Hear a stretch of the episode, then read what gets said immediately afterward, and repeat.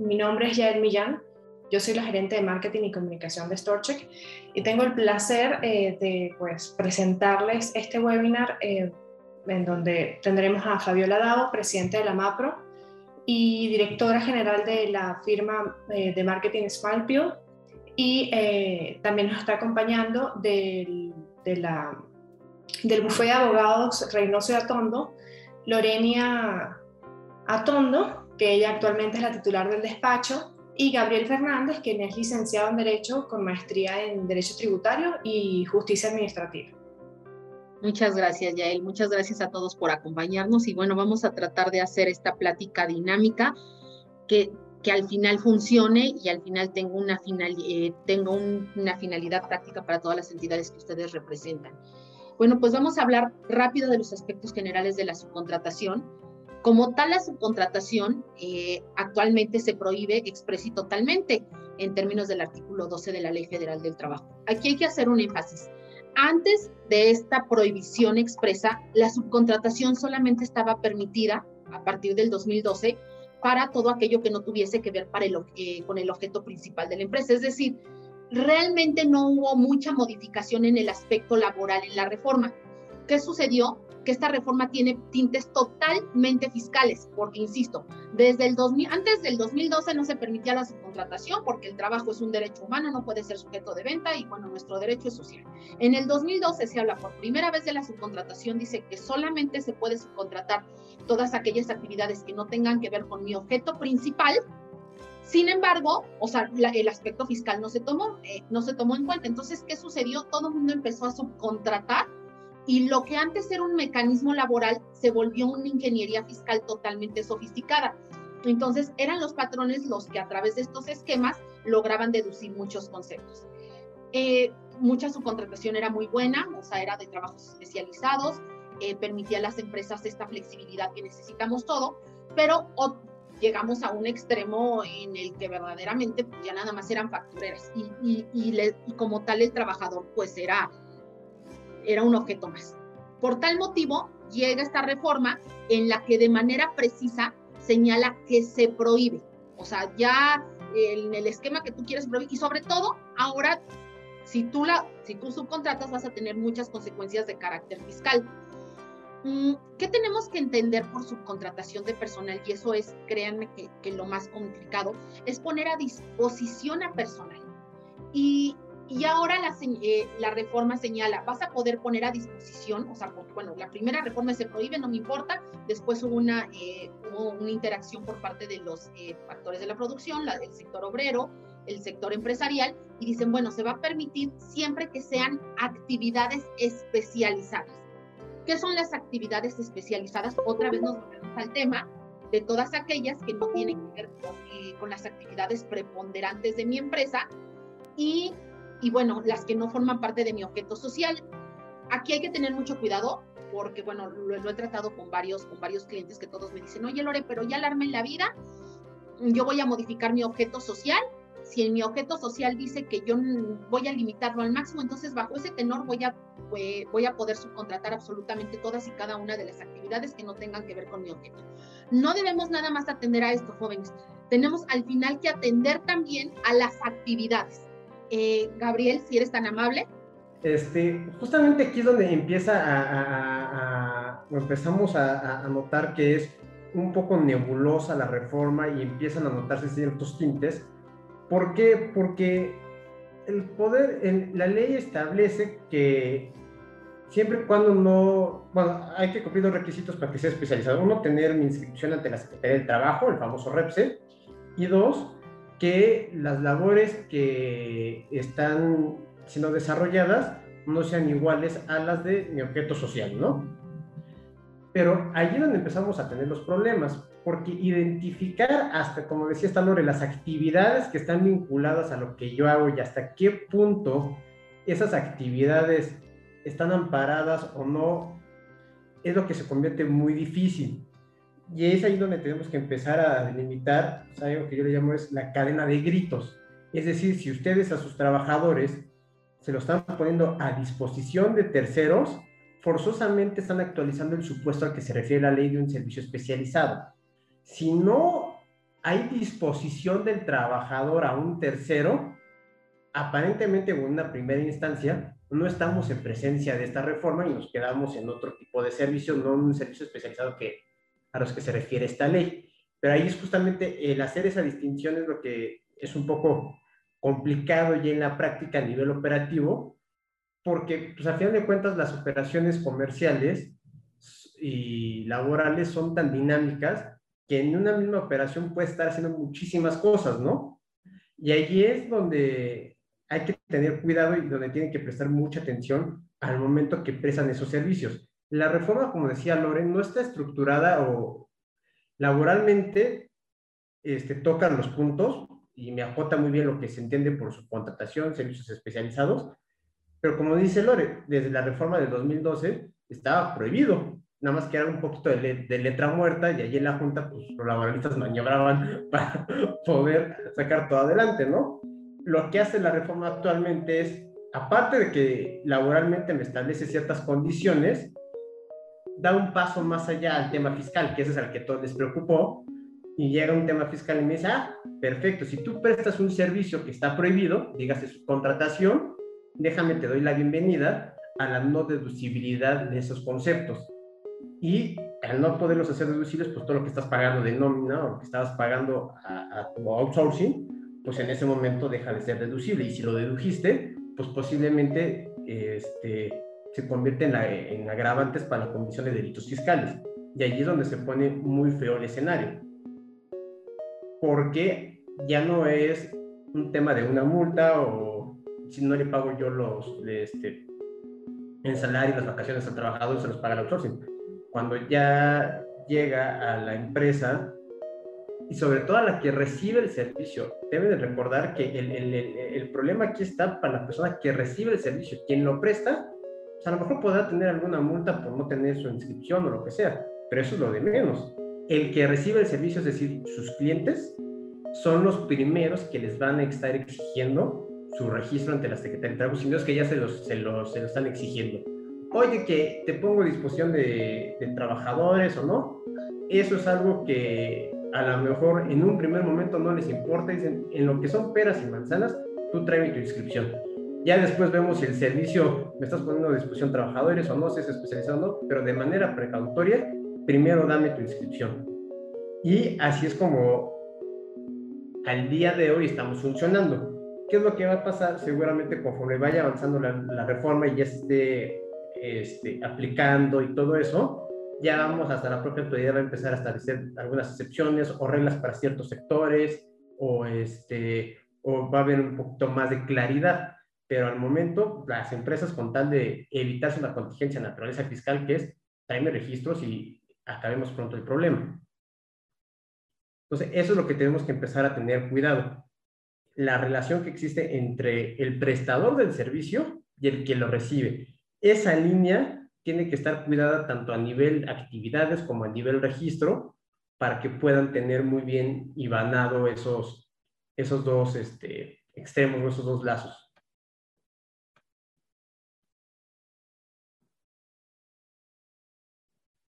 ¿Y qué es lo que pasa? Posteriormente a eso, este, como ustedes lo saben, las reformas técnicamente a partir de, de ahorita de agosto era de que iba a entrar en vigencia que no iba a surtir efectos fiscales, eso, las deducibilidades, pero pues hubo una, este, una prórroga que otorgó el Congreso de la Unión la semana pasada para que la reforma se aplique en su totalidad hasta el primero de septiembre. Lo único que ganamos fue un mes adicional para poder eh, terminar de aclimatar o de hacer las, las modificaciones correspondientes a sus estructuras, pero más que a las estructuras, yo creo que el análisis que debemos de realizar, como decía Lores, a las actividades que desarrollan. Partiendo de un análisis que ustedes realicen las, las actividades que desarrollan y cómo las desarrollan, esos procesos que están haciendo, a partir de ahí es cuando vamos a poder identificar qué obligaciones tengo, qué no, qué tengo que hacer o qué cosas no tengo que hacer o de plano decir, yo no tengo que hacer nada, yo estoy bien, o sí tengo que realizar acciones porque estamos este, faltos en algún punto de lo que establece la ley, ¿no? Que es este plazo adicional que nos dieron a partir del primero de septiembre, que ahora sí, a menos que el Congreso vuelva a discutir un periodo adicional para que otorguen una mayor prórroga, sería el plazo nuevo a partir del primero de septiembre.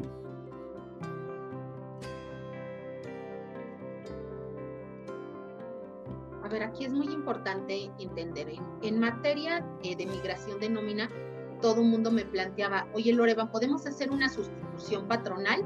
La realidad de las cosas es que esto complica muchísimo esta migración. Para nosotros siempre es mejor hacer una nueva contratación, dar por terminado es lo más sano y a partir de ahí establecer una nueva con, eh, con el patrón que, que, va a recibir al trabajador, porque si no, tenemos problemas con seguridad social, tenemos problemas incluso fiscales y hasta contables. ¿Cómo vamos a pagar el aguinaldo de otra empresa? O sea, la realidad es que desde nuestra perspectiva esto sí representó muchos problemas. Recuerden que en la sustitución patronal, eh, en la parte normal y legal, tiene que haber una transferencia de activos, o sea, de accionaria eh, la propia reforma estableció dentro de sus transitorios que no se nos iba a requerir eh, esta, esta, transferencia de activos, que bastaba con que asumiéramos nosotros la relación laboral.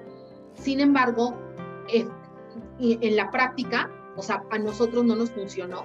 A nosotros siempre, para nosotros siempre fue mucho más transparente dar por terminada, dar por concluida la primera relación y a partir de ahí migrar eh, migrar y, reconocer y tener a los trabajadores en, en la nueva empresa.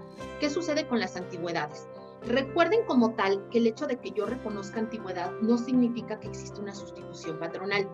Cuando yo traigo a un trabajador, soy H, no sé, soy HP y quiero traerme a un trabajador de IBM, la realidad es que cuando yo hago una oferta al director de IBM le puedo decir, te voy a hacer una nueva contratación y te voy a reconocer una antigüedad mayor. ¿Para qué? Para que tengas los beneficios del contrato colectivo, para que tengas más vacaciones, para que tengas más prima vacacional. Sin embargo, esto no significa sustitución patronal. Esto es lo que estamos haciendo en muchísimas migraciones, pero, o sea, el reconocimiento de antigüedad no significa que yo traiga todas las cargas, porque incluso en seguridad social nos representa muchísimos problemas. Así es, aquí es lo que hay, que tener nada más cuidado al momento que estén, eh, por eso les decía, tienen que analizar su situación, sus procesos, porque eso es lo que nos permite identificar los siguientes pasos a seguir, ¿no? Sin tan sencillo, eh, hemos escuchado que dicen, ah, pues, vamos a hacer una sustitución patronal, porque incluso la... No tengo ningún problema. Pregunta número uno, ¿sabe cuál es el pasivo laboral que trae allá adentro? Ah, no, ¿qué es eso? Cuando empezamos con qué es eso o no tenemos el número de cuánto equivale a hacer, eh, cuánto me va a costar trasladarlo, por eso es que muchas ocasiones es, ¿sabes qué? Termina la relación y empieza una nueva y evítate trasladar ese costo. Si tienen el número y aún así creen que puede ser funcional, porque puede ser una opción, una sustitución por temas comerciales o por seguridad de los muchachos o lo que sea, puede también ser una, una opción. No te digo que no, pero es una opción que tiene o es una, es una opción que debe de tomarse con la información previa necesaria y eso es forzosamente el estudio de sus actividades y el estudio de su estructura de negocios, cómo funciona, cómo están operando, porque eso es lo que nos permite tomar decisiones. Si no tienen ese estudio de qué es lo que están haciendo, cómo lo hacen sus procesos, es muy difícil que podamos dar el siguiente paso. ¿Por qué? Porque no van a saber hacia dónde darlo. Nos vamos a encontrar ante la incertidumbre de que me inscribo no me inscribo, hago no hago, modifico no modifico. Teniendo muy claro qué es lo que hacemos, ahora sí, a nivel estructuralmente propio, pueden ya saber qué tengo que hacer. Hoy, mi proceso A, B y C, lo que tengo que hacer es esto, ¿no?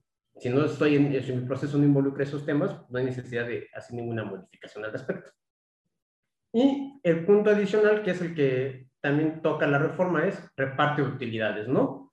Que prácticamente ahí la verdad es que el reparto de utilidades sigue siendo la misma regla que teníamos antes, del 10%. Lo que cambia que es, muy sencillamente, es el, el, el a esa regla que teníamos del 10%, le debemos de agregar una fórmula matemática para diferenciar o para toparla siempre frente a dos supuestos. Opción número uno, si excede el reparto de utilidades de tres meses del salario del trabajador, está topado.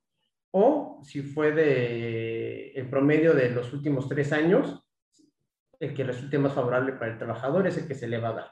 Pero sigue siendo la misma regla del 10%. ¿qué es lo que puede suceder en la práctica? Quizás, como están topados, efectivamente al final del año no termino pagando el 10% de utilidades, termino pagando un 8, un 7, un 5 por los propios topes que establece la ley. Pero de entrada, las reglas siguen siendo las mismas del 10% de las utilidades destinarlas a los trabajadores. Ya eso, si están topadas o a, a los tres meses de salario o los últimos tres años, ya va a ser un efecto que se van a dar cuenta ustedes al momento que estén haciendo el cálculo correspondiente al final del año. Mientras, este, nada más quédense con esa regla de que siguen siendo sus 10% de utilidades, no, no, ahí no tenemos que cambiar nada. Lo demás se va a ver cuando ya lleguen al momento de pagarlas, donde vamos a ver si están topadas o no están topadas. Que ese es el punto que también toca la reforma, ¿no? Lo que querían proteger es al trabajador en el sentido de que recibe utilidades. Usualmente los que estaban en outsourcing por regular no recibían utilidades. Entonces ahora las van a recibir. Y aquí está la parte que les comentábamos de las reformas en tema fiscal, que es la reforma del artículo 15 del Código Fiscal de la Federación, que establece esta, esta, este candado, que ya es el efecto propiamente fiscal, de si estás prestando un servicio, si recibís un servicio de subcontratación y se encuentra prohibido por la ley federal del trabajo, no tiene efectos fiscales. Y si ustedes prestan el servicio, ¿qué es lo que va a pasar? En la siguiente diapositiva, si ustedes prestan el servicio, eh, a lo mejor en temas muy concretos, ustedes un implante, cosas por el estilo, lo que les va a pedir su cliente a fuerza es la documentación que acredite que ustedes dan cumplimiento a la ley y que los trabajadores están recibiendo su salario íntegro, que están pagando las retenciones al seguro social, digo, de impuesto a la renta de manera completa, que están pagando cuotas de seguridad social de manera total, al Infonavit, impuestos locales. Es algo que tienen que tener como un expediente de estas operaciones por separado de lo que llevan siempre, porque es algo que les van a pedir forzosamente sus clientes. Y si no lo tienen, este, van a tener problemas con ellos. ¿Cuál es el problema? Muy sencillo, que a lo mejor les detienen sus pagos. Que es la parte más práctica, ¿no? A ver, Karen eh, Cortiz nos hace una pregunta y nos señala, en términos específicos para promotores de ventas en tiendas, ¿se puede considerar servicio especializado o puede depender de la interpretación de la ley? A ver, todos los que nos inscribamos en el, nos empadronemos, todos podemos ser servicios especializados. Yo doy servicios jurídicos y puedo ser especializada para la mayoría de las empresas. O sea, eso como tal no se puede calificar a priori.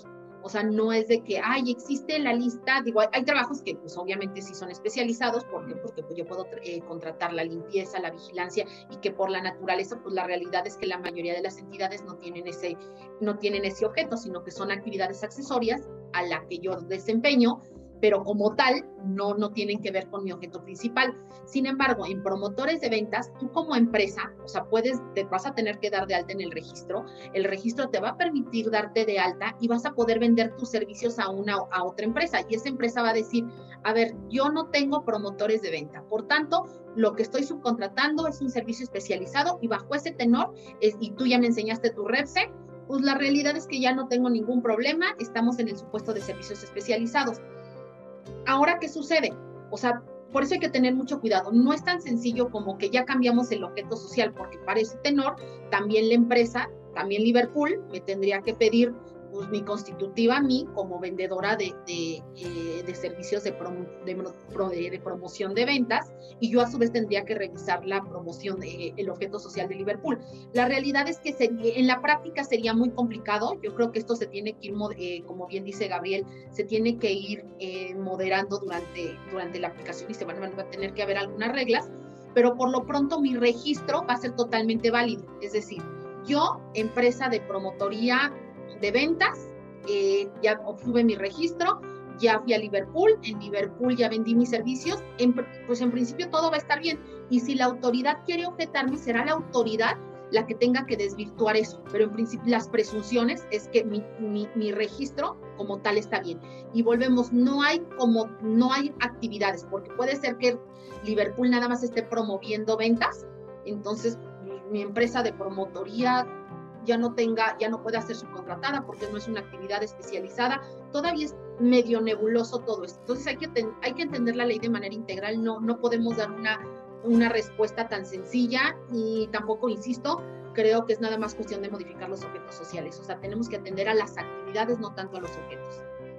Perfecto, muchísimas gracias Lorena y Gabriel. Pues ahorita eh, ya iremos a hablar con, con, o que Fabiola nos cuente un poquito desde la MAPRO eh, cuál es la perspectiva que tenemos frente a esto y bueno, todo lo que ella ha ido como entendiendo de la ley en todas las millones de reuniones que entiendo que, ha tenido eh, y pues a nivel práctico un poquito cómo esto se podría ejecutar. Se me pasó al principio obviamente invitarlos a hacernos todas las preguntas que, que, quieran. Eh, al final, luego de, hacer el cierre, vamos a estar respondiendo todas esas consultas.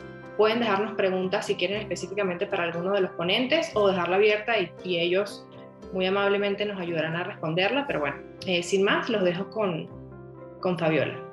Buenos días, muchas gracias por la invitación. Bueno, ¿qué implica esta ley y cuáles son los cambios para nuestra industria y para las agencias de marketing promocional? Como bien nos comentaban, lo primero que tenemos que hacer en todos nuestros proyectos, tanto si somos agencia y los brindamos como si somos cliente y los contratamos, es entender si se pone personal a disposición del cliente. Hay muchísimos proyectos que es clarísimo que no se pone, ¿no? Cuando nos piden una promoción digital, cuando nos piden un evento, ahí realmente no está viendo esta parte de disposición de, del personal, ¿no? Sin embargo, en la mayor parte de nuestros servicios, la línea es muy delgada en saber si realmente estamos poniendo nuestro personal a disposición del cliente. Estoy hablando de proyectos de promotores en punto de venta, de demostradoras, de activaciones BTL. ¿Por qué? Porque hay mucha gente involucrada y esta gente realmente depende de la agencia. La agencia la contrata, es su patrón, le da las indicaciones. La agencia realmente es la que hace la estrategia y determina todas las funciones que va a hacer este personal. Sin embargo, estamos trabajando en un lugar de un tercero, llámese un retail, en una tienda, estamos trabajando en la calle, tenemos el uniforme de nuestro cliente y estamos representando a una marca. Y muchas veces estas personas pueden ganar ciertos incentivos, ciertos premios por los resultados de la ejecución directamente de la venta del cliente. Entonces la línea es muy delgada, por lo cual nosotros recomendamos que si hay personas, sí se, sí se lleven a cabo por medio de servicios especializados y se tenga el REPSE. Sobre todo si el servicio se va a dar en las instalaciones de un tercero, llámese el punto de venta. ¿Por qué? Porque es lo que están levantando la mano hoy los retails. ¿Qué va a suceder? Si una inspección por parte de la autoridad, esta inspección no va a ser en la agencia ni tampoco va a ser en las oficinas del cliente. Muy probablemente sea en las instalaciones del retail, en el autoservicio, en la tienda departamental. Y la manera de que todos estemos más seguros y no tengamos que llegar a una discusión de si es especializado o es un servicio profesional, es que toda la gente esté perfectamente bien identificada y realmente las agencias que brindamos este servicio contemos con el REPSE. Una de las cuestiones es que tener REPSE no es que te da ya libertad para hacer cualquier tipo de servicio especializado, no. El contar el REPSE, el otro día escuchaba al, doctor Salafranca de la Secretaría del Trabajo y decía una analogía que se me hizo muy fácil de entender. El tener el REPSE es como tener una una licencia de conducir. Eso ya te da permiso para tú poder conducir, pero no significa que todas las veces que manejes tu coche vas a cumplir con la ley. Puedes infraccionarla, puedes hacer cosas que no son debidas. Entonces, lo mismo es con el REPSE. El REPSE nos da la oportunidad a las agencias de poder brindar servicio especializado pero no significa que todos los servicios, todos los servicios que hagamos sean especializados. Este, ¿Qué tenemos que ver? Que realmente nuestros servicios sean especializados. ¿Y qué es eso? Que realmente haya estos profesionales, estos llámese promotor, demostradora, anaquelero, que esté realizando una tarea específica con un valor diferencial. ¿Cuál puede ser este valor diferencial o esta tarea, esta, esta especialización? Realmente puede ser todos los servicios de marketing que damos las agencias, porque eso es a lo que nos especializamos, a todo el tema de marketing y ejecución para ayudar a las marcas a que su producto se desplace a promocionar las marcas. Entonces, ¿qué estamos hablando de servicios especializados? Todo lo que tiene que ver con creatividad, con estrategias de marca y comunicación, con impulso de marca. ¿Qué sucede? El retail es el que vende, la marca es la que produce, importa, comercializa, distribuye. Y nosotros como agencia somos el último eslabón que realmente lo que hacemos es impulsar la marca, que el el consumidor la vea, la conozca, la escuche, la, la pruebe, la, la experimente. Posteriormente ya la venta la va a hacer directamente el retail. El retail es el que cobra. Nosotros no hacemos la transacción de venta de realmente que el consumidor pague y nosotros vendemos. Nosotros hacemos un pasito antes, donde lo que hacemos es incentivar que realmente el consumidor conozca a las marcas con todo tipo de acciones, desde colocar el producto en anaquel y asegurarnos que esté ahí a la vista del consumidor, como explicarle todas las características y bondades del producto, desde darle una asesoría profesional, por ejemplo, si es una marca de belleza, los beneficios que tiene esa crema, o si estamos hablando de una tecnología, la diferencia entre las distintas cualidades que puede tener una, una televisión. ¿Qué más hacemos como especializados? El desarrollo del capital humano. Las agencias de la MAPRO y las agencias de marketing promocional llevamos 30 años o más trabajando con estos perfiles especializados, entendiendo dónde los podemos contratar, cuál es su sueldo ideal, cómo, cuál es el perfil que tienen que tener, cómo capacitarlos, cómo realmente desarrollarlos y todas las herramientas que tienen que tener de negociación, de capacitación para que logren sus objetivos. Toda la parte de capacitación, la tecnología, ¿Cuál es el servicio especializado de las agencias? Toda esa inversión que hemos hecho a lo largo de los años en plataformas tecnológicas de captura de información en el punto de venta, de reportes, de, reportes de, business intelligence. Y también la parte de la infraestructura que tenemos como agencia, ¿no? El tema de eh, las bodegas, las distintas oficinas a nivel nacional, la infraestructura. Ese es el servicio especializado que damos las agencias. Entonces, el tener el REPSE es necesario, pero tenemos que cuidar que adicionar al REPSE realmente el servicio que estemos dando sea especializado. Ahora sí, si me ayudan con la siguiente slide. ¿Qué tenemos que cuidar. Primero, como les dije, que el servicio sea especializado y pueda comprobarse. Y esto viene desde el brief, desde que el cliente nos pide una necesidad hasta el último entregable, que es el reporte. Anteriormente, hay veces que el cliente nos pedía un proyecto muy específico. Quiero un programa para eh, lograr mayor exhibiciones en el punto de venta. Y nosotros como agencia bajábamos la estrategia de cuántos promotores necesitas para realmente poder lograr estas exhibiciones en el punto de venta. Pero otras veces la necesidad del cliente era muy, muy puntual y más en términos como de personas. Oye, necesito contratar 20 promotores. Aquí es donde tenemos que tomarnos un alto y decir, oye, ¿necesitas 20 promotores o realmente necesitas un servicio especializado? Porque a partir de ahora el subcontratar personas que no son un servicio especializado ya queda prohibido. Entonces, lo principal que tenemos que cuidar es qué me estás contratando. ¿Realmente existe esta especialización? Porque si no existe esta especialización, yo no te puedo poner personas nada más porque sí, aunque yo tenga REPSE. Realmente tiene que venir este, este valor agregado que el servicio que se brinde no sea parte del objeto social del cliente o de su actividad económica preponderante. Esto ya lo hemos escuchado muchas veces. Pero eso qué significa a nivel agencia y a nivel cliente? Que hay un servicio que sí le puedo dar a un cliente, pero a otro cliente no le puedo dar el mismo servicio porque parte de su objeto sí lo tiene. Y eso lo estamos viendo actualmente. Hay clientes, sobre todo los clientes muy grandes, que tienen una fuerza de ventas y una promotoría muy grande, que dentro de su objeto social sí viene la promoción a esos clientes que ya tienen promotoría in-house y adicional subcontrataban servicios de promotoría a otra agencia para complementar, ya no le podemos dar el servicio. ¿Por qué? Porque ellos sí tienen la promotoría como una de sus actividades principales. Sin embargo, son los mínimos. La mayoría de nuestros clientes, la mayoría de las marcas, ¿qué es lo que vemos? Se dedican a producir, a crear una marca, a, distribuirla, a importarla, a comercializarla, pero realmente su actividad no es impulsar la venta, es producir el producto, o sea, tener el, el producto, ¿no? O sea, ya sea desde un producto de consumo, un producto de comida, un producto de tecnología.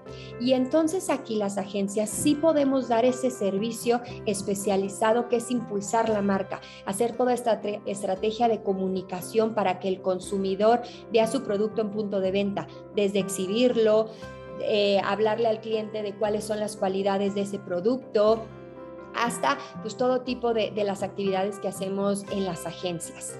Otra cosa muy importante es que cada, para cada proyecto, para cada campaña de marketing promocional, tenemos que tener un, un contrato muy claro donde se detalle cuál es esta especialización, cuál es el valor agregado que se va a dar, cuál es la duración y, y el personal aproximado que vamos a poner a disposición del cliente adicional a que tenemos que tener el REPSE.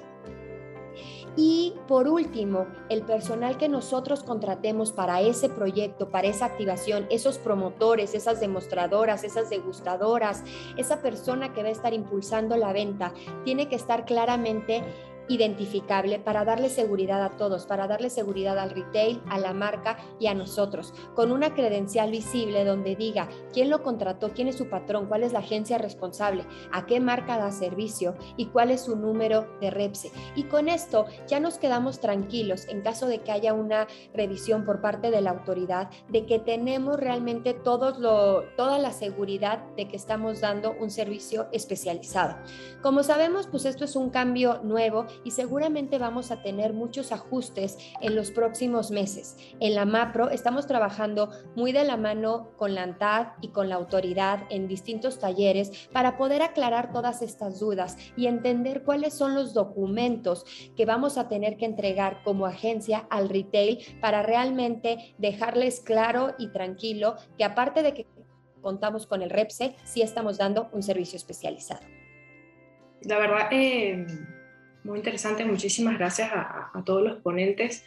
Eh, nosotros, la verdad, bueno, no sé, de, toda la gente que está conectada, eh, voy a suponer que hay parte que conoce StoreCheck y hay parte que tal vez no, no, conoce lo que es StoreCheck. Nosotros somos una empresa de tecnología que le trabaja al retail eh, dándole o manejando lo que son sus datos y levantando información del punto de venta. Eh, como decía al principio, obviamente esta ley de alguna manera nos ha afectado o nos va a afectar a todos de una forma u otra a nivel de, lo que es la ejecución y la manera como nos veníamos manejando hasta eh, el día de hoy o hasta, digamos, el primero de septiembre. Eh, y creo que desde nuestra perspectiva, hay una frase que hace unos días estaba conversando con, alguien de mi equipo, eh, que es pues que la tecnología eh, actualmente se convierte en parte de la estrategia que tenemos que de alguna forma seguir, ¿no? Y que todo esto que nos viene y todo esto que por lo menos nos, comentaban Lorena, Gabriel y, Fabiola de alguna forma, eh, hay que estar muy escudados con información, hay que estar muy escudados con entender lo que está haciendo el equipo de campo eh, y tenerlo todo registrado, como decían, hay que ser muy detallados en los contratos que hagamos, en el brief que recibamos y, y toda esta información tiene que estar como muy bien levantada. Nosotros contamos con, tecnología que la verdad ayuda mucho desde esta perspectiva y te permite entender dónde está tu promotor, qué está haciendo, cuándo entra a una tienda, cuándo sale de una tienda eh, y obviamente llevarlo de la mano como a que haga todas las tareas que, tiene que hacer. Esto al mismo tiempo te ayudaría o ayuda a, nuestros clientes actualmente a poder eh, darles incentivos a los promotores o, o básicamente tenemos también la posibilidad de con esta herramienta auditar los puntos de venta y entender cómo, cómo se están moviendo, si las cosas que, dijimos que tenemos que trabajar dentro de la estrategia eh, se están trabajando o no. Em, o tal vez hacer más eficiente estas visitas, ¿sabes? hacer más eficiente la ruta, logrando una ruta inteligente, eh, con, con, entendiendo como las distancias y el valor de las visitas y generando rutas inteligentes con, con, uno de nuestros servicios que se llama Workplan o hasta pensar que eh, si en algún momento alguna de las, de las, de las marcas eh, tienen que reducir o, o, hasta de las, de las agencias, porque también nosotros trabajamos de la mano con ellos, tienen que reducir el equipo en campo, darle un poco más de importancia, que no digo que no lo hagamos actualmente, pero dar un poco más de importancia a lo que es el sell-out y, la toma de decisión a partir de ahí, ¿no? Generar alertas automatizadas a partir de toda esa data eh, es uno de los grandes fuertes que tiene nuestra, nuestra tecnología actualmente y la verdad nosotros se nos hacía muy relevante este tema, no solo por eh, que nos cambia la realidad todo, sino también por entender cómo nosotros como compañía podemos colaborar con nuestros clientes actuales y con, con el retail en general para poder de alguna forma em, sobrellevar todos los detalles que tiene la ley y, salir, digamos, airiosos y ganadores eh, de todo esto. Pues. A ver, aquí hay una pregunta, la voy a ir leyendo y por favor eh, quien quiera de nuestros panelistas contestarla, abre su cámara y su micrófono. ¿Cómo sé que la agencia que estoy contratando cumple con los requisitos de la ley? ¿Qué tengo que verificar? Ok, aquí qué es lo que, qué es lo que van a tener que, que checar ya, y eso es importantísimo.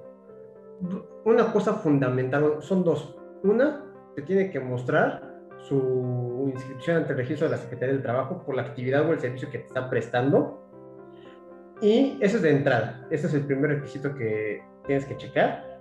Y el segundo, que ya se va a dar en la fase operativa, es que te esté mandando de manera este, mensual la información de los recibos de nómina que están pagados, este, el entero de las, eh, de las retenciones de ISR que están pagadas ante el SAT, cuotas de seguro social y todo eso, porque esa es la manera en la que tú tienes la certeza de que eh, la persona que te está prestando el servicio especializado está pagando las cuotas, porque al final de cuentas son trabajadores de él que te está prestando a ti. Y ahí es donde tienes el problema. Si tú tienes esa información que te la tienen que dar, no porque quieres por instrucción expresa de la ley, es la manera en la que tú te das cuenta que esta empresa está pagando las cuotas completamente y tú no tienes ningún problema ahí y que su servicio es autorizado. Fabiola, ¿nos querías compartir algo también?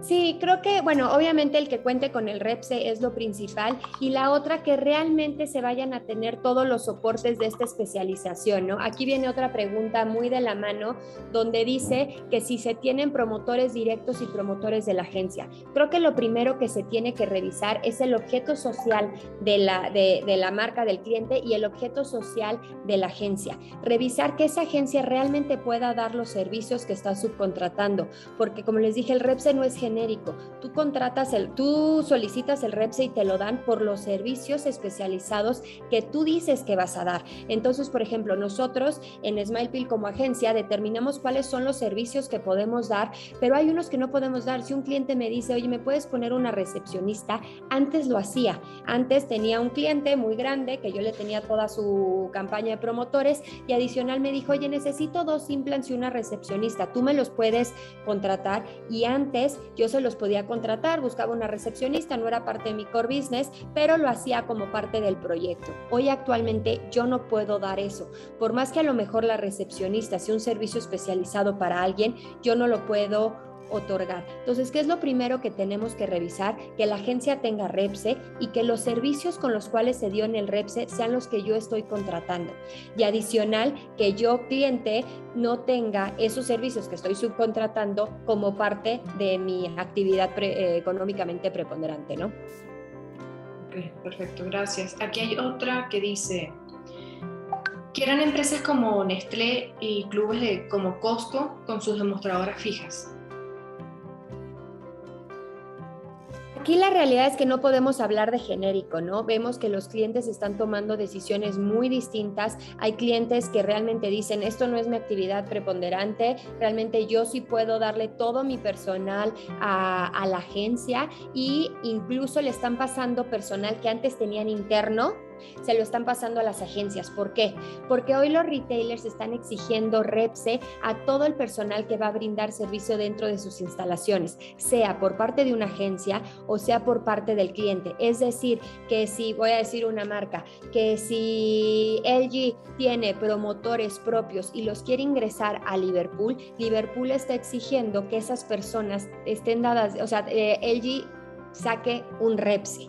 Entonces, muchas marcas están decidiendo mejor migrar todo su personal a las agencias porque no quieren o no está parte de su foco el que la misma marca saque su REPSE. Entonces, aquí no podemos hablar de cosas genéricas. Cada cliente, cada objeto social de la agencia y de la marca son distintas y tenemos que ver cada caso de forma independiente. Y también hay agencias que pueden entregar muchos servicios especializados y hay agencias que su REPSE es muy limitativo, ¿no? O sea, que sacaron su REPSE para ciertas funciones en específico. Ok, perfecto. Em, aquí otra pregunta. ¿Se deben ajustar los contratos de prestaciones de servicios basados en la nueva ley? ¿Y qué aspectos deberán considerar en dicho contrato? ¿Qué es lo que pasa? En principio sí tienes que realizar un ajuste de tus contratos, porque la propia reforma de la ley del trabajo establece los requisitos que deben tener los contratos de servicios especializados. Fundamentalmente en el contrato tienes que hacer alusión a dos factores importantes. Uno, el número de autorización que te expidió la Secretaría del Trabajo como prestador del servicio. Y dos, cuáles son los trabajadores, el número de trabajadores que vas a destinar para la prestación de ese servicio especializado. Entonces, sí tienes que hacer una revisión de los contratos que tienes para ajustarlos al nuevo marco. En términos generales te puede servir el que tienes, pero hay que hacer algunos ajustes para armonizarlos con esos requisitos, que son al final de cuentas requisitos de forma. No significa que sin ellos este, tienes un problema, pero sí es algo que te pueden cuestionar en su momento. Ok, perfecto, gracias Gabriel. A ver, aquí otra pregunta. ¿La ley obliga a tener a los empleados de manera permanente o se puede dar de alta solo por periodos, es decir, los días que efectivamente trabajen? No, es que eso no se modificó. La temporalidad como tal no depende de la voluntad del patrón, recuerden, depende, depende, de la naturaleza del trabajo y qué mejor que en los proyectos específicos que llevan las agencias. Las agencias están contratadas para un, eh, un proyecto determinado que tiene una fecha límite y eso no tiene absolutamente nada que ver con la reforma. Puedes seguir contratado por un proyecto por tiempo indefinido si eres personal del stand de, de, o sea, de la agencia. Eso no, no, no hubo modificaciones. Perfecto.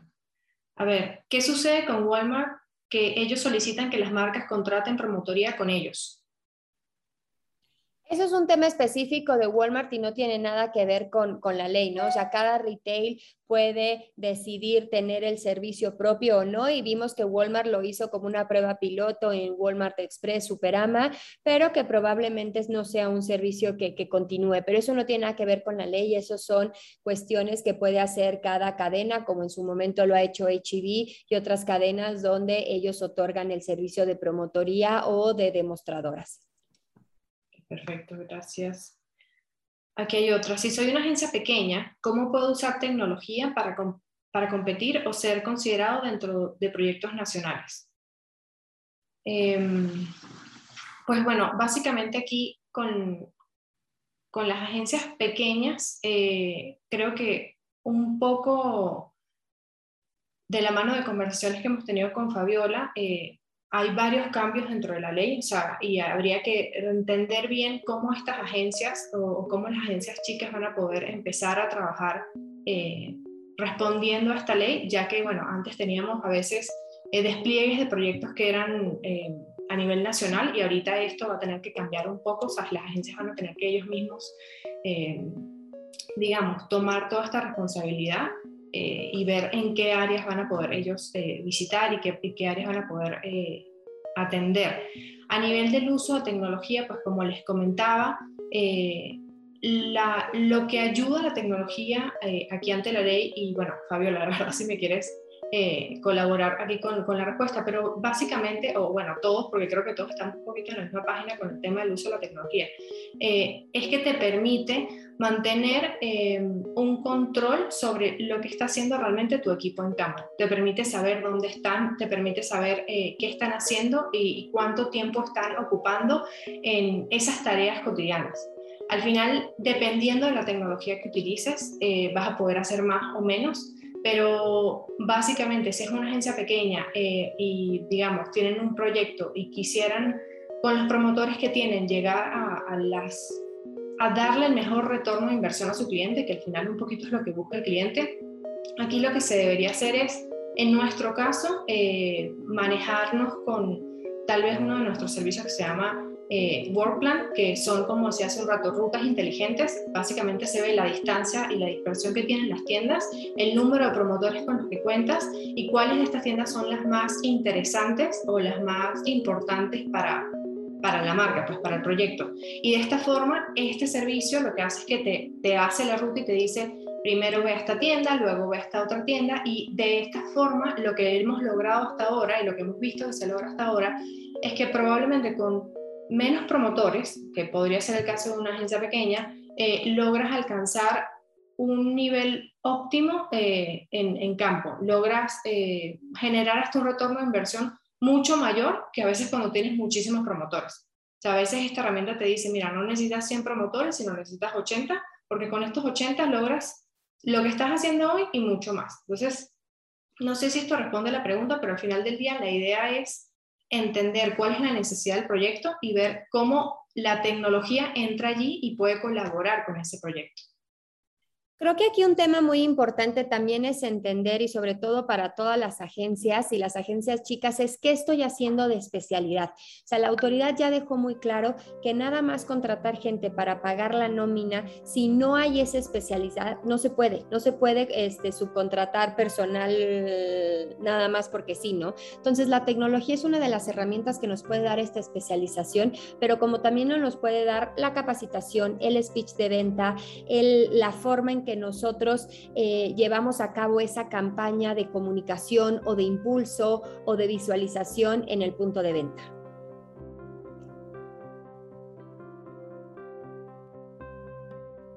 Perfecto, gracias. Leo para acá porque aquí está el chat donde nos están dejando las preguntas.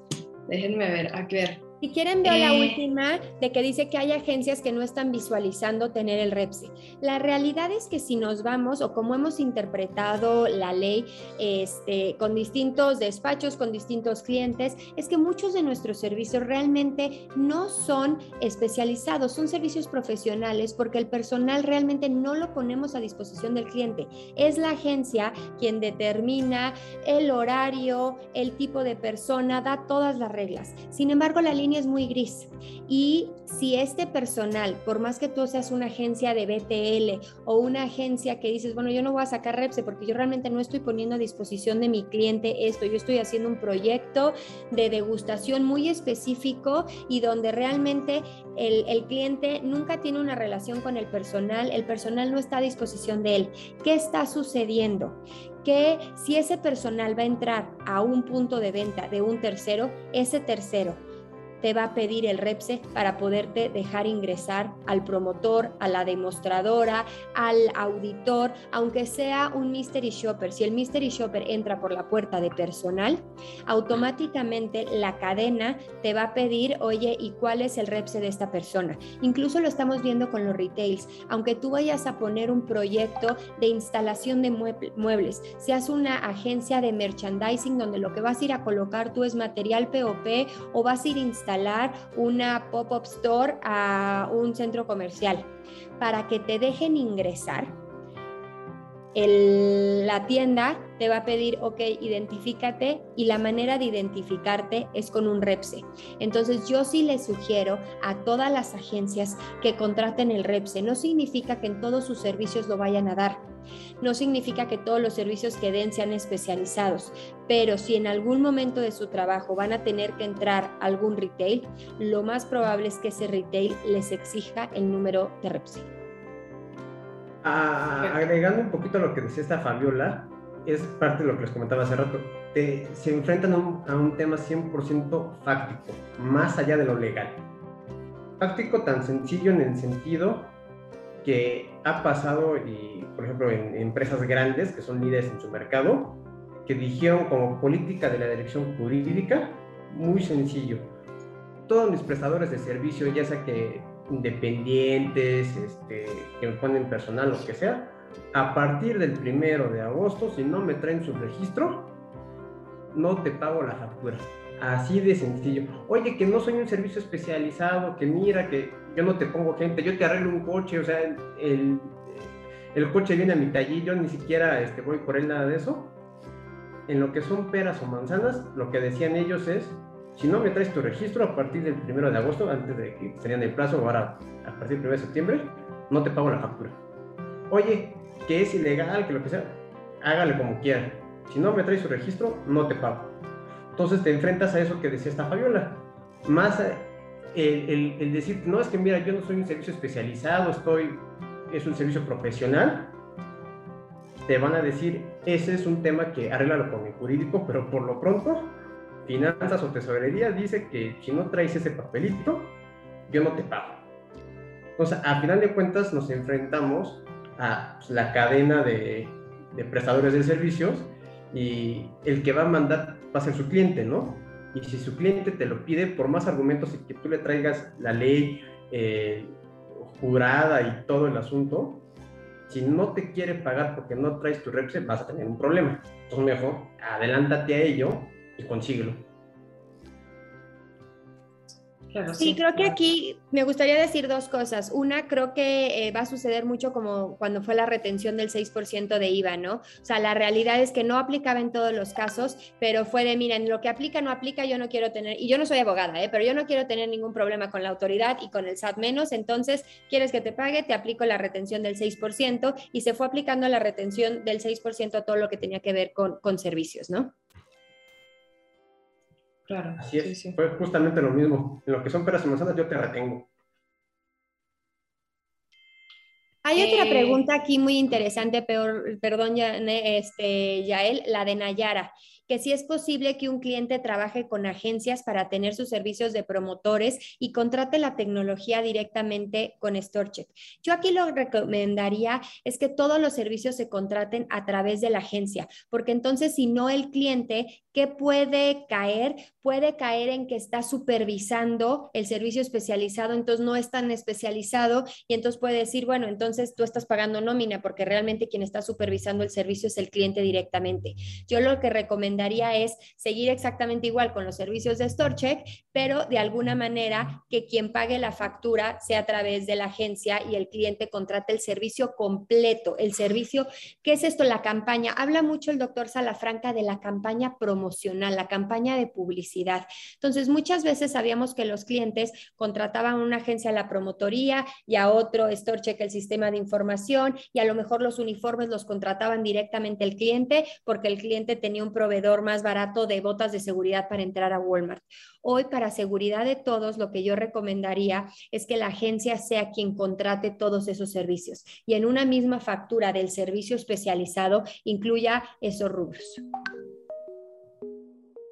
Pues hay, varias preguntas. Sí, con respecto a eso, nosotros trabajamos de la mano de agencias también. Eh, nosotros tenemos ya agencias con las que tenemos mucho tiempo trabajando y otras que la verdad poco a poco hemos ido eh, conversando eh, y es completamente posible, o sea, es completamente factible que si un cliente, no, sé, vamos a decir, una marca, bueno, HP, vamos a decir, como decía Lorena, eh, quiere tener el servicio de, de StoreCheck, eh, lo trabaje a través de una agencia. No, no hay ningún eh, problema con eso. a ver, aquí hay varias preguntas. Mm. Aquí, bueno, justo está una herramienta de tecnología que genera tareas, eh, proporciona tracking de entrada y salida, etcétera, que pueda ser contratada por el cliente directamente. ¿Qué pasa si maneja agencia de promotoría? Bueno, más o menos como un poquito de la mano de, la pregunta que acaba de leer em, Fabiola. Para dejar en claro, nosotros tenemos varias soluciones dentro de nuestra plataforma StoreCheck. Eh, una de ellas se llama Field. Field es la aplicación de ejecución en punto de venta con la que acompañamos a los a los promotores o al equipo en campo en general a hacer todos los que son levantamientos eh, pues, en punto de venta. Em, ¿Qué medidas puedo tomar para protegerme de denuncias falsas de parte de los mismos promotores?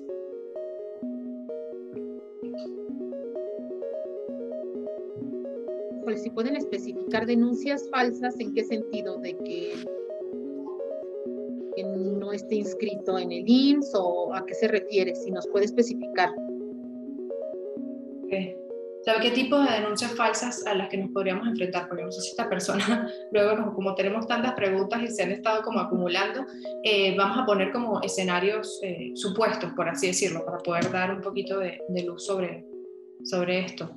Em, a ver, ¿qué podría ser? Que el promotor diga que eh, me imagino que es que el promotor levante una demanda, ¿no? Que diga que lo corriste equivocadamente o algo así. Exacto. ¿Cuál es la cuestión aquí? Pues ahora es mucho más fácil identificar quién es el empleador, o sea, ya toda la autoridad, ya hay un tracking para saber, bueno, si esa persona tiene ese número de REPSE, quién es la agencia contratante, a quién le da servicio, y pues aquí viene la parte de, de la responsabilidad solidaria, ¿no? O sea, este, pues tenemos que, que resolver el caso de las agencias cuanto antes, porque si no sabemos que esto puede escalar al cliente ¿no? Entonces, pues si antes teníamos que resolver todo, pues de la misma manera, ¿no? Creo que parte del diferencial de las agencias AMAPRO es que pues no, no dejamos que, que las demandas fluyan, sino que realmente queremos cerrar todos los casos cuanto antes y si hay un malentendido, si hay algo que pagar, tratarlo de solucionar cuanto antes.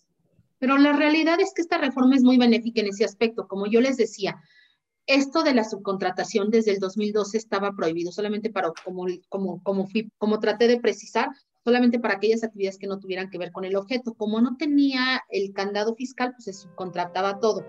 En toda mi experiencia jurídica, nunca vi en la Junta una demanda en la que utilizáramos el contrato de subcontratación.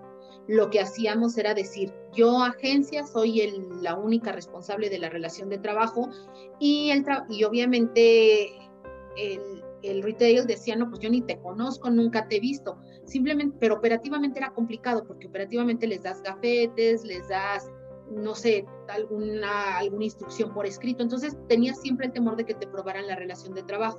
Este esquema lo hace mucho más transparente. La realidad es que ahora las agencias sí pueden exhibir en la materia laboral, que digamos que es la que siempre nos preocupaba, y decir, no, efectivamente yo pongo a disposición el personal, pero yo estoy cumpliendo con todos y cada una de los requisitos que la ley me señala, por tanto el único patrón soy yo. Aunque el trabajador sacara el gafete, aunque el trabajador sacara la instrucción por escrito, el video en donde está abrazándose con el dueño de la tienda, la realidad es que la única el único responsable va a ser la agencia de contratación. Entonces, creo que esto sí fue un avance y, esto es, es, algo bueno. obviamente, si no hago las cosas bien, como bien señala Fabi, pues voy a terminar siendo solidariamente responsable. Pero si hago las cosas conforme lo marca, no va a tener ningún problema en materia laboral. Y esto es un cambio total de cómo se venían haciendo las cosas antes. Perfecto, gracias. Si hay alguna especificación sobre la denuncia, nos las pueden dejar y ahí volvemos a hacer como la pregunta. Eh, aquí hay una que dice que, bueno, creo, que ya contestamos, eh, a partir de cuándo entra en vigor el REPSE, o sea, el uso del REPSE, me imagino. El, registro ya está, o sea, desde finales de junio o julio ya ha estado el, registro funcionando, no han estado actualizando la plataforma durante estos meses, pero a partir del primero de septiembre es cuando, si no es cuando ya no tienen efectos fiscales las facturas que amparen servicios de subcontratación que no tengan registro, eh, que no tengan su registro en el REPSE la fecha límite ahorita es primero de septiembre. A partir del primero de septiembre, facturas que no tengan o empresas que te facturen que no tienen su REPSE, es el que pierde la deducibilidad. Perfecto. Aquí hay una pregunta que, que va para ti, Gabriel, también. Si yo consigo el registro para evitar situaciones como lo, lo has planteado tú, ¿qué implicaciones fiscales y compromisos implica para mí como proveedor? Prácticamente para ti como proveedor no hay ningún problema. Digo, tengas o no tengas el registro, en principio no tienes ningún problema. El problema es el de tu cliente que está contratando un servicio que no tiene, este, en el caso que no tuviera autorización de la Secretaría del Trabajo. Pero si tú ya tienes tu inscripción ante la Secretaría del Trabajo, no tienes ningún problema. Lo único que vas a tener que hacer es, cada vez que celebres un contrato, te lo van a pedir, los exhibes y cada mes te van a estar pidiendo el la información de que les hayas pagado a los trabajadores completo en los términos del contrato, que les hayas pagado su seguridad social, retenciones de impuestos, todo eso, y listo. Es lo que les decía, tienen que tener un, un expediente, un, un, apartado ahí, o un proceso administrativo aparte que ya tienen, para poder generar esa información y entregársela a su cliente para que no tengan ningún problema. Pero las obligaciones fiscales de siguen siendo las mismas, o sea, él va a acumular el impuesto como lo venía acumulando hasta el día de hoy. Este, para él sigue siendo igual, solamente tienes que agregar el documento al contrato y darle ese, esos entregables cada mes a tu cliente. Y listo. ¿Querías agregar algo, Lorena? No, nada más la renovación, cada tres años. Cada tres años no vas a tener que renovar. Ok, perfecto. Em, a ver, eh, Fabiola, aquí dicen, una agencia no puede subcontratar a otra agencia eh, en personal externo, ¿cierto? Obviamente que está en su objetivo social. No, esto ya no va a poder suceder. Era una práctica que antes hacían algunas agencias que a lo mejor no tenían cobertura en toda la República, ¿no? Y les pedían un proyecto a nivel nacional y no podían cubrir, por decir, Cancún o Los Cabos o cualquier ciudad. Y entonces buscaban una agencia local y esa agencia local eh, le subcontrataba en el servicio de los promotores o había agencias que subcontrataban servicio de decanes porque no eran especialistas en contratar a decanes. Si tú parte de tu objeto social y de lo que te diste de alta en el REPSE es que vas a dar este personal de impulso de marca, incluyendo decanes, promotores, ya no se lo puedes subcontratar a un tercero. Ok, perfecto. Gabriel, aquí viene otra pregunta para ti. Si la demostradora demanda a un tercero versus la agencia, su patrón, ¿quién asume la responsabilidad? Ah, es algo muy interesante, que es justamente lo que les platicaba Lore hace rato. Ahora, si ella demanda, digamos, al cliente, el cliente va a llegar a sacar su contrato y decir, no, hombre, a ti no te conozco, tú no eres mi trabajadora, tú eres trabajadora de la agencia. Ve y demanda a la agencia y la agencia tendrá que asumir la responsabilidad por ello. Igual por temas de que, oye, condiciones laborales injustas, me explotaban, este, trabajaba de más, horas extras, falta de equidad, discriminación, todo eso, el cliente, eso es lo que permite la reforma ahora, va a decir, yo tengo un contrato con la agencia tal, aquí está su autorización ante la Secretaría del Trabajo, yo soy tu patrón, tu patrón es él. Ve y arréglate con él que eso es algo que antes no sucedía. Antes lo que, no, lo que pasaba era de que era un acuerdo que existía entre el outsourcing tú y el outsourcing iba, es más, tú ni siquiera te presentabas a la junta, llegaba el outsourcing y el outsourcing es el que decía, no, pues este, yo vengo a hacerme cargo de la relación laboral. Ahora te permite a ti como cliente, en este caso como cliente, directamente llegar a decir, yo no soy tu, tu, tu patrón, ve y demándalo, ¿eh? Claro, y el cliente no va a tener este problema porque antes, pues nuestra estrategia laboral siempre era no le des nada al trabajador, no le des, insisto, gafetes, y era imposible, o sea, la operatividad te daba en la torre y el trabajador siempre tenía algo que lo ligaba con, eh, con el tercero. Entonces, a la hora de las demandas, la realidad es que siempre tenía, o sea, la forma de ganar los juicios, el trabajador. Ahora no, ahora si hago todo bien formalmente, no voy a tener ningún problema. Perfecto, perfecto. Muchísimas gracias. A ver, Fabiola, tengo, creo que ya sería la última pregunta para ir cerrando. Em, tengo agencias que están registradas, eh, perdón, que están registrando REPSE con una nueva razón social o distinta a la que actualmente me factura. ¿Esto puede generarme algún problema? Sí, el REPSE tiene que ser con la factura. ¿Qué pasó? Sacar el REPSE en algún, en algún momento para algunas agencias fue complicado, bueno, no agencias, para todas las empresas, sobre todo por la parte del Infonavit y si había registros patronales muy viejos y poner en orden todo. Es importantísimo que con quien tienes el contrato, quien facture, sea la misma que tienes el REPSE. Este, esa es la, razón social que tiene el REPSE. Con esos servicios especializados que registró en ese REPSE, es con quien tienes que tener el contrato y con quien tienes que hacer la factura. Si actualmente trabajas con una agencia que no pudo sacar el REPSE o no ha podido sacar el REPSE por X o por Y, pero tiene otra razón social y sacó otro REPSE, la recomendación, lo que se tiene que hacer es que quien te facture y con quien tengas ese contrato sea con esa nueva razón social que la agencia te está brindando y con la cual tiene el REPSE. Perfecto, perfecto. Bueno, eh, pues muchísimas gracias a todos eh, obviamente a nuestros ponentes por, por habernos brindado todo su conocimiento el día de hoy. Em, vamos a, bueno, ya ustedes tienen más o menos de dónde vienen ellos, obviamente creo que Fabiola la, puede ser la que más la han visto en, varias oportunidades, pero eh, tienen acceso a, conversar y hablar con ellos en caso de que tengan cualquier duda. Pues como pudimos ver, eh, si es una ley complicada, si es una ley que, digamos, no sé si aquí me estoy equivocando o diciendo algo que, está fuera de lugar, pero eh, que se presta ciertas interpretaciones bajo ciertas circunstancias. Creo que lo importante aquí es que todos estemos lo más informados posibles y que entendamos que hay muchos recursos que todavía nos pueden ayudar a nosotros a seguir trabajando de la mejor forma posible. O sea, como Fabiola lo decía, el tema de la especialización de las agencias es algo bien, bien importante eh, y pues creo que, que, es eh, muy interesante eh, entender al nivel de detalle que tenemos que llegar para poder darle frente a esta nueva ley y pues como decía, continuar trabajando. Em, no sé si Fabiola, porque habíamos hablado que justo la MAPRO está haciendo ahorita un evento que colabora un poquito con esto eh, y pues eh, no sé si quieres compartirlo, aprovechar para compartirlo. Sí, a mí me gustaría compartir dos cosas. Primero, como cierre, creo que esta ley la tenemos que ver como una oportunidad, como una oportunidad para las agencias que hacemos las cosas bien, para seguir haciendo las cosas bien. En los últimos años, lamentablemente, las agencias nos vimos con una competencia desleal donde llegábamos a ciertos briefs y perdíamos las licitaciones porque había otro tipo de, empresas que principalmente este, traían estrategias fiscales que no es nuestro core business. Nuestro core business es hacer activaciones de marca, es hacer promoción, lograr que el consumidor conozca los productos de nuestros clientes.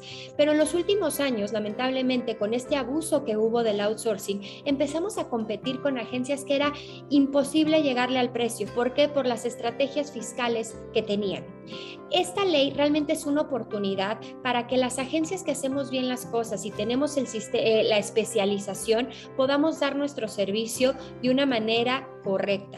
Y la otra, tenemos que ver cuál es el objetivo de la ley. El objetivo de la ley es que las personas reciban lo que tienen que recibir de parte de su salario y que se les pague las cosas de acuerdo a la ley. Es una ley que busca justicia social en todos los trabajadores. En la industria del marketing promocional hay aproximadamente un millón de empleos, promotores, demostradoras, anaqueleros, visitadores de changarros. Si nosotros realmente como industria, marcas, retail, agencia, nos comprometemos a hacer esto bien, realmente podemos dignificar el trabajo de un millón de personas donde el objetivo es que ellas reciban su sueldo de forma correcta. Nosotros demos un servicio especializado donde realmente nuestro valor como agencias, nuestro diferencial sea que los clientes logren su objetivo, que es que el consumidor conozca sus productos y sus productos se vendan más. Entonces realmente tenemos que ver que esta ley nos puede beneficiar a todos. Hoy es un dolor de cabeza, hoy tenemos miedo, hoy hay incertidumbre, hoy hay distintas comunicaciones, pero si lo vemos a fondo es una ley que nos va a permitir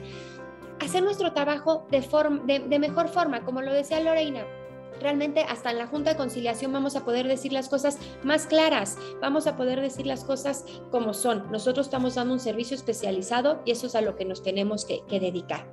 Y de la misma manera que decía ya él, el segundo mensaje es, dentro de la MAPRO tenemos próximamente en noviembre el Festival AMAPRO, que premia las mejores campañas de marketing promocional, desde personal, punto de venta, PTL, digital y eventos el nosotros registrar las campañas, nuestro trabajo en festivales, en el Festival AMAPRO como en otros festivales nacionales e internacionales, realmente es una credencial que nos permite demostrar que nuestro trabajo es especializado, porque eso es lo que hacemos. Nosotros hacemos campañas de marketing promocional y nos hace realmente diferenciarnos de este outsourcing o de este abuso de pagadores que hubo en los últimos años y realmente pues posicionarnos como lo que somos, ¿no? Agencias de marketing promocional que brindan servicios especializados y que cumplimos con la ley.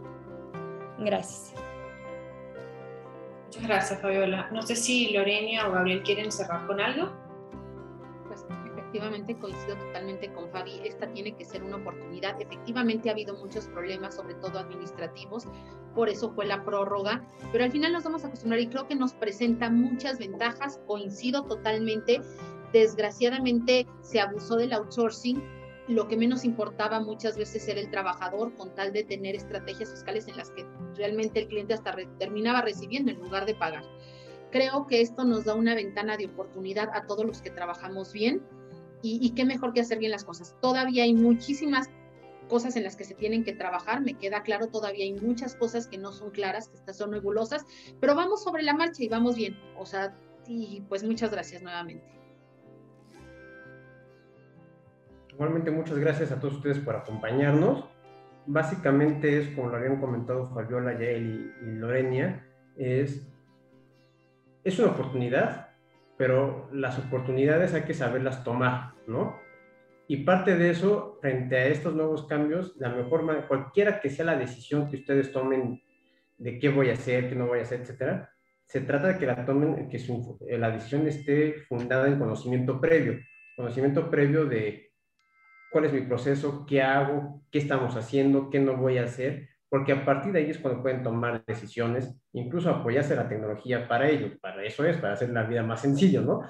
Pero si no tienen claro estas partes de sus procesos internos, lo que les comentaba, va a ser un poquito más difícil esa transición o poder tomar estas oportunidades, porque pues, es este, navegar, pero sin un destino fijo. Perfecto. Pues bueno, muchísimas gracias, Gabriel. Muchísimas gracias a todos los que se conectaron el día de hoy. Espero que pasen un muy buen día. Chao.